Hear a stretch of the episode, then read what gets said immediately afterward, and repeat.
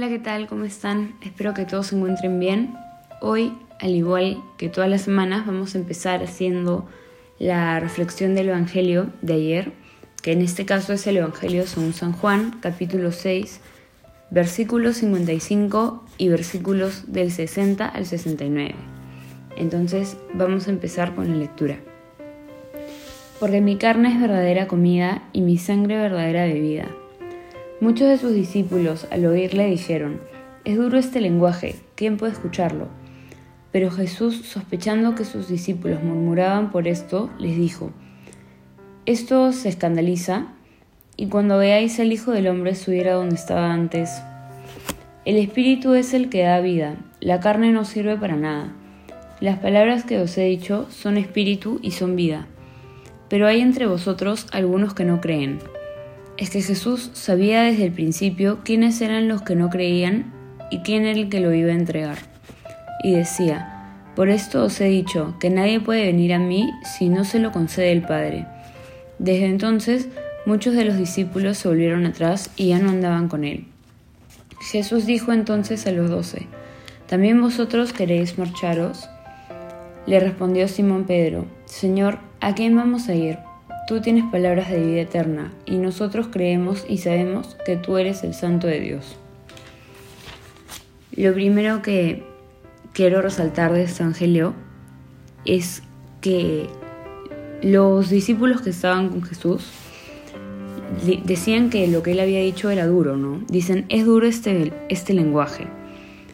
Y siento que muchas veces esto es algo que podemos ver hoy en día, que a veces sentimos que no podemos decir lo que predica la iglesia o lo que predica el Evangelio por, porque las personas se pueden ofender.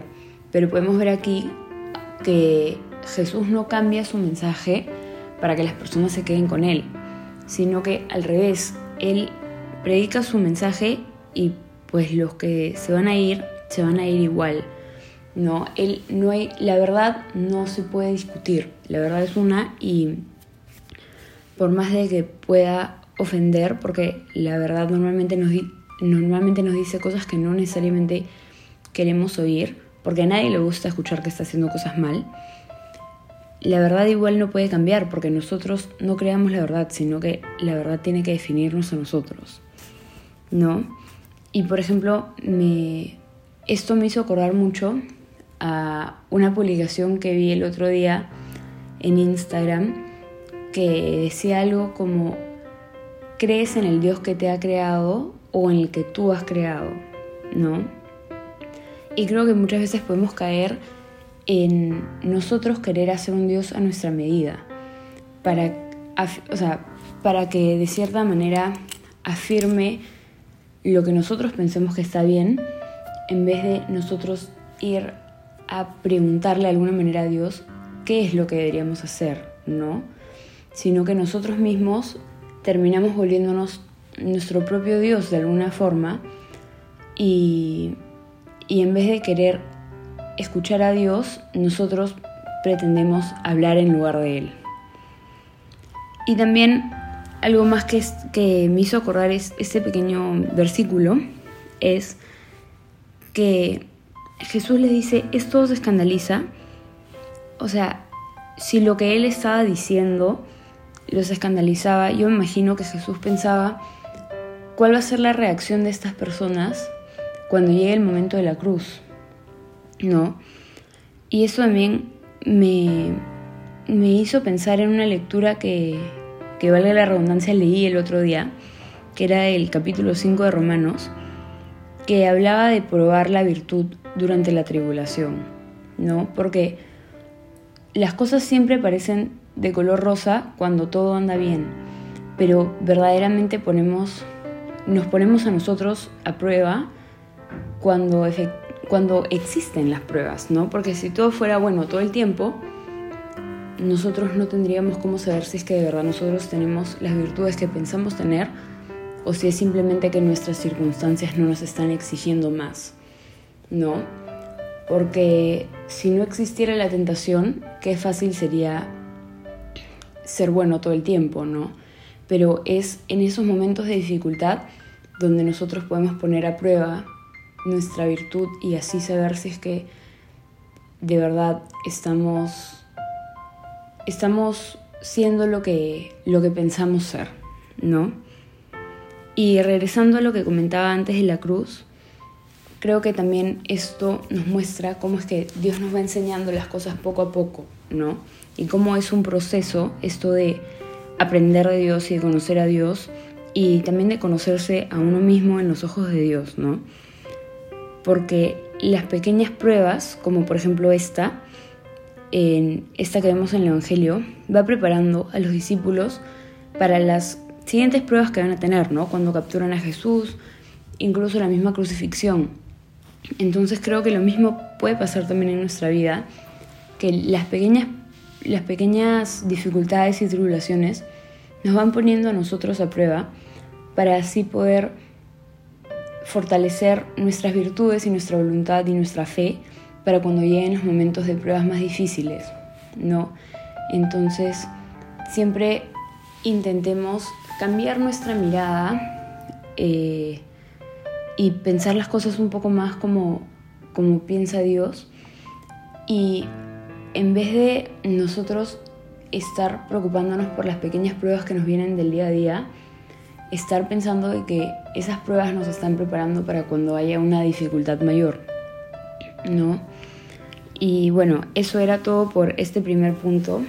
Y pasando al, al siguiente punto, es que dice que muchos de los discípulos se fueron, ¿no? Y se quedaron solamente los doce, cuando hemos sabido que antes habían multitudes y multitudes de personas que iban tras Jesús. Pero ya en uno de los evangelios, en una de las reflexiones de los evangelios anteriores, habíamos dicho que habían personas que buscaban a Jesús por los milagros que él hacía y no por él mismo.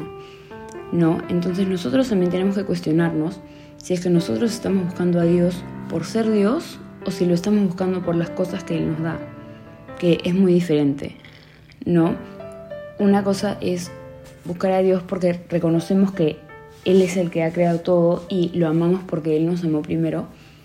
Y otra cosa es buscarlo porque tal vez tenemos amigos en la iglesia a la que vamos o porque son divertidas las actividades de la iglesia que tenemos o porque nos sentimos bien yendo a misa. O sea, es, diferente y creo que ahí también está esta otra perspectiva que uno va teniendo mientras va entendiendo más la fe, que es que lo que pide la iglesia, que por ejemplo ir a misa todos los domingos, no es una obligación, sino que es algo que nosotros de verdad, en primer lugar necesitamos, pero que también es algo que nosotros deberíamos querer hacer, ¿no? Y que hacer oración no es una obligación que la iglesia te impone y que es algo que hay que ver con ojos de aburrimiento, sino que es una bendición y es un momento que, que podemos tener una conversación personal con Dios.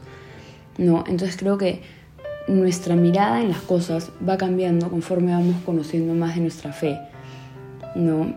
Y, y siempre hay que intentar pensar si es que nosotros estamos buscando a Dios porque Él es Dios o por las cosas que Él nos da. ¿no? Y creo que esta pandemia ha servido mucho para eso, para que nosotros podamos, podamos cuestionarnos. Y como ya no tenemos las actividades presenciales que muchas veces nos llenan de euforia y de adrenalina, como por ejemplo eh, yo ayudo en, el programa de Confirma, y el programa de Confirma que tenemos en, en nuestra parroquia, es conocido por tener un montón de actividades así eh, bien eufóricas, ¿no? Pero cuando llegó la pandemia y todo se volvió virtual y era prácticamente cada uno viviendo su espiritualidad por sí mismo, ahí fue que de verdad nos pusimos a prueba y vimos si es que estábamos yendo a la parroquia solamente por las actividades o si es que de verdad estábamos yendo porque queríamos conocer a Dios, ¿no? Entonces, bueno, les dejo eso para reflexionar, para que, para que pensemos si es que de verdad nosotros estamos teniendo una relación con Dios o si de alguna manera lo estamos buscando interesadamente. Y también esto me hace acordar a una frase que, por supuesto justo se me fue el, nombre del santo que la dijo, pero es una frase que, compartimos bastante seguido en la página, que dice, enamórate y no le dejarás. No, porque creo que ahí está el, el secreto, ¿no? Porque la voluntad es débil y la carne es débil, pero tenemos que, que encontrar la manera de ser fieles y de ser fuertes, incluso en los momentos de, tribulación, y cuando ya no sentimos eso que podemos sentir al comienzo, cuando recién estamos empezando el, el camino de la fe, que es, que es, que es más que nada un, eh, un sentimiento, ¿no? Pero hay que tener cuidado de no caer en sentimentalismo y, y no estar guiándonos solamente por los sentimientos, ¿no? Porque la fe también tiene que ir acompañada de la razón y las convicciones, porque al fin y al cabo el amor es una decisión, no un sentimiento. Y el siguiente punto que me gustaría tocar va relacionado también con la primera lectura, que era del del libro de Josué, que es como que nosotros siempre estamos eligiendo.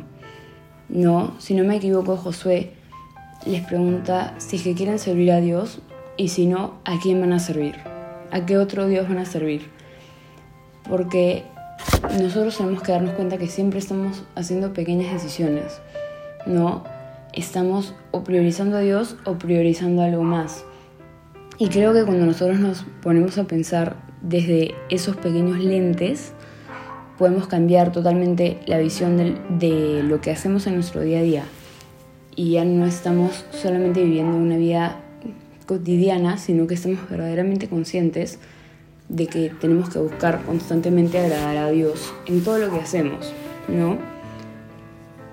Y, y, también ponernos a pensar qué es lo que estamos eligiendo en lugar de Dios, ¿no? Tal vez estamos prefiriendo eh, ver un capítulo más de nuestra serie en Netflix o estar en el teléfono o, tal vez otra infinidad de cosas que, que, se nos presentan en el día a día, pero creo que eso nos puede ayudar en nuestro examen de conciencia a ver qué estamos eligiendo antes que Dios. Y también acordarnos que Dios, como le dice Pedro, solamente él, solamente Dios tiene palabras de vida eterna, ¿no? Y él es el único que de verdad puede llenar ese vacío que todos tenemos en el fondo de nuestro corazón, que solamente puede ser llenado por Dios, porque para Él y por Él fuimos creados. Entonces, nosotros no nos dejemos engañar por el mundo y pensemos de que con dinero o con popularidad o X cosas que ofrece también el mundo, vamos a poder llenar ese vacío, sino que Dios es el único que lo puede llenar. Y ya para no extenderme más, yendo al último punto, eh, quería hacer un contraste entre lo que dicen los discípulos que seguían a Jesús al comienzo y lo que le dice Pedro. No, porque los discípulos le dicen que este era un, un lenguaje muy duro el que Jesús usaba y que quién lo iba a poder escuchar.